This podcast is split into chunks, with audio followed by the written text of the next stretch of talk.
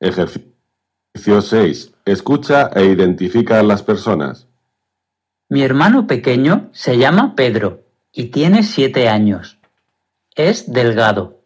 Es moreno con el pelo rizado y tiene los ojos oscuros. Lleva unos vaqueros y una camiseta verde. Mi padre se llama Ricardo. Es alto, mayor y fuerte. Tiene el pelo gris y lleva bigote. Lleva traje, corbata y camisa. Mi abuelo José es alto, gordo y tiene el pelo blanco. Lleva una camiseta verde y un pantalón gris.